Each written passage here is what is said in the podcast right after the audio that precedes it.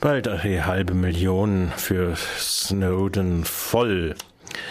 Die mit einer Aufkleberaktion verbundene Aktion für ein Asyl in Deutschland für Edward Snowden läuft nach Angaben von Digital Courage auf Hochtouren.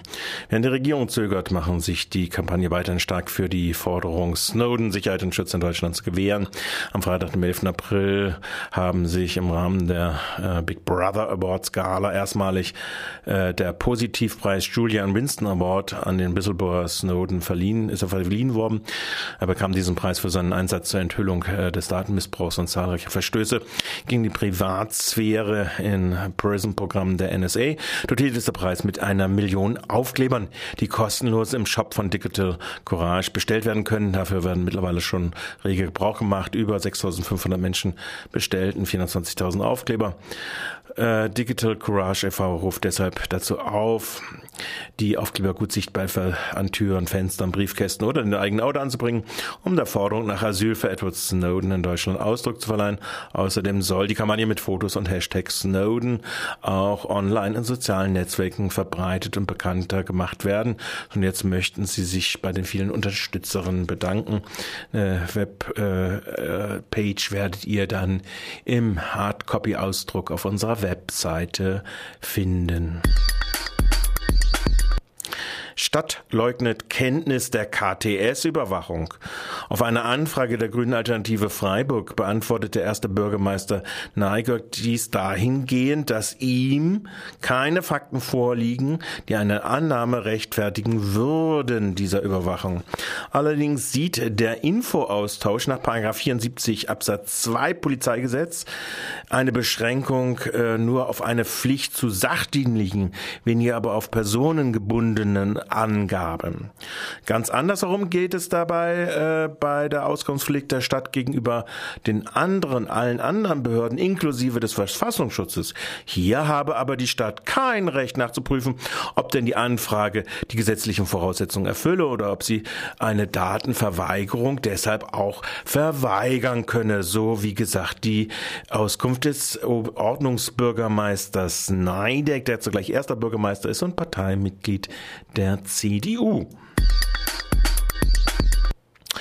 Kommunalwahlrecht ohne 100 Prozent. Im Südwesten der Republik gibt es aber seit zwölf Jahren eine Ausnahme. Und zwar die Nichtwahlberechtigten in Freiburg können wieder mal am 25.05. ihre Stimme für die Wahl der Freiburger Gemeinderäte abgeben. Und zwar im symbolischen Freiburger Wahlkreis 100 Prozent können die Nichtwahlberechtigten ihre 48 Stimmen auf die 13 Listen und 591 Kandidierenden verteilen, kumulieren oder panaschieren. Jede abgegebene Stimme ist ein Votum für eine gleichberechtigte politische Partizipation. Wahlberechtigt mit deutschen und EU-Pass sind ebenfalls aufgerufen, in den 100% Wahlkreisen mit ihrer Stimme eine Wahl zu treffen. Für oder gegen die Einführung des kommunalen Wahlrechts aller Bürgerinnen und Bürger einer Kommune unabhängig vom Pass. Besonders motiviert könnten die 16- bis 18-Jährigen nicht wahlberechtigten sein, denn die Absenkung des Wahlalters auf 16 in Baden-Württemberg führt zum demokratischen Ausschluss einer besonders großen und integrierten Gruppe. Während in Freiburg insgesamt jede siebte Person eine ausländische Staatsangehörigkeit hat, ist es bei den 16- bis 18-Jährigen knapp jede und jede dritte. Es gibt vier zentrale Wahlbüros in Freiburg. Zum einen im Theater in Freiburg, in Haslach, im Stadtteilbüro und am Landschirmweg, in der Merzhauser Straße am Basler Tor und im Quartiersbüro in Landwasser im EKZ sind äh, die stationiert. Und außerdem soll es noch mobile geben, wo dann in bestimmten Zeiten äh, zwischen den Flüchtlingswohnunterkünften drei mobile Urnen im Einsatz sein werden. Noch eine Wahlkampagne. Diesmal für das junge Freiburg. Heute um 14.20 Uhr wollen Sebastian Müller und Kilian Fleig vom Jugendbündnis die gesammelten Unterschriften gegen den KOD, abgekürzt Code, Beschluss des Gemeinderates, dem Oberbürgermeister Salomon, im Rahmen eines Fototermins vor dessen Dienstzimmer im Rathaus übergeben. Fast einen Monat hat das Jugendbündnis gegen den KOD Unterschriften im Internet, in der Innenstadt und an Wahlkampfständen gesammelt. Am kommenden Dienstagnachmittag, äh, also heute, heute Nachmittag, fünf Tage vor der Kommunalwahl, übergeben sie nun diese Unterschriften dem Oberbürgermeister Salomon, der sie diesmal tatsächlich wohl entgegennimmt, verbunden mit dem Auftrag, dass der neue Gemeinderat noch einmal mit dem Thema, Beschäf äh, Thema Code beschäftigt werden soll. Ziel des Bündnisses ist nämlich, den Code nicht einzufeuern, obwohl das die Räte Ende März beschlossen haben. Die Kampagne setzt sich äh, setzt oft also auf dem Wahltag statt ernstlich mittels eines Bürgerentscheides die Umsetzung eines einer Schnellschutzstadtpolizei zu vereiteln. Insofern sind wird sie sich an der Petition einer anderen Jugendkampagne, nämlich der für mehr Wagenplätze messen lassen müssen, was das Stimmergebnis angeht.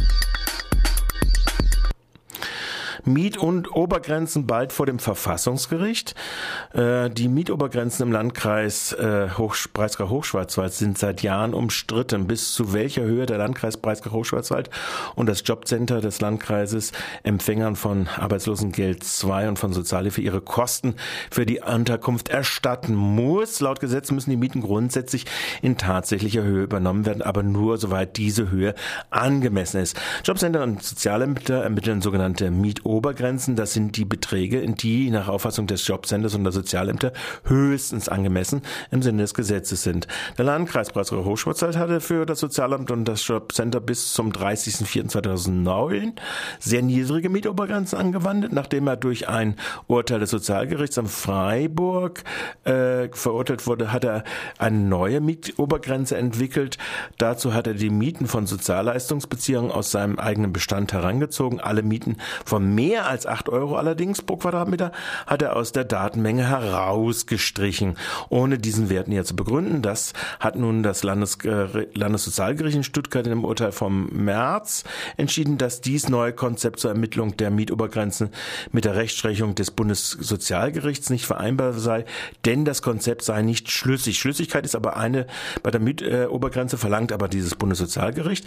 Selbst hat das Bundessozialgericht allerdings betreffend von Beziehern von Arbeitslosengeld 2 in Gundelfingen 2011 entschieden, dass auch dann, wenn kein schlüssiges Konzept vorliegt, äh, nicht die volle Miete zu übernehmen ist. Es gebe dann eine Angemessenheitsobergrenze. Diese erreiche sich, errechne sich aus der Bewilligung vom Wohngeld höchstens, äh, äh, aus dem bei der Bewilligung vom Wohngeld höchstens zu berücksichtigen Mieten. Diese Mieten seien, um einen Sicherheitszuschlag von 10% zu erhöhen. Das sei denn, wenn ein Jobcenter oder ein Sozialamt kein schlüssiges Konzept für die Mietobergrenzen hat. Diese Angemessenheitsgrenze. Nun hat der Landkreis Kreis Rauschholzwald oder das Jobcenter, aber auch der Landkreis Emmending alles neu berechnet. Und siehe da, das Ergebnis ist noch mehr Leistungsempfänger als bisher, müssen einen Teil ihrer Miete aus dem Regelsatz bezahlen. Die Rechtsprechung des Bundessozialgerichts, nach der ist dann auch dann wenn das Jobcenter oder das Sozialamt kein schlüssiges Konzept hat, eine Angemessenheitsobergrenze äh, äh, seht, ist kaum nachvollziehbar. Es handelt sich um eine sogenannte gegriffene Größe, ein beschöniger Ausdruck für eine willkürliche Setzung.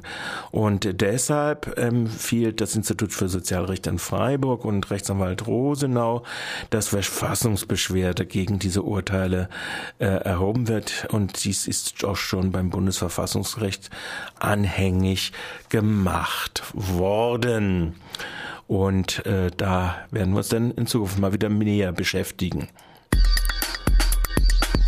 So, last not least ein Essenstipp.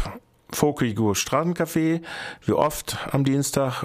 Heute ist auf dem Menü zu äh, finden gemischter Salat, Pasta in zwei Soßen und Erdbeerkompott, vielleicht sogar Tiramisu.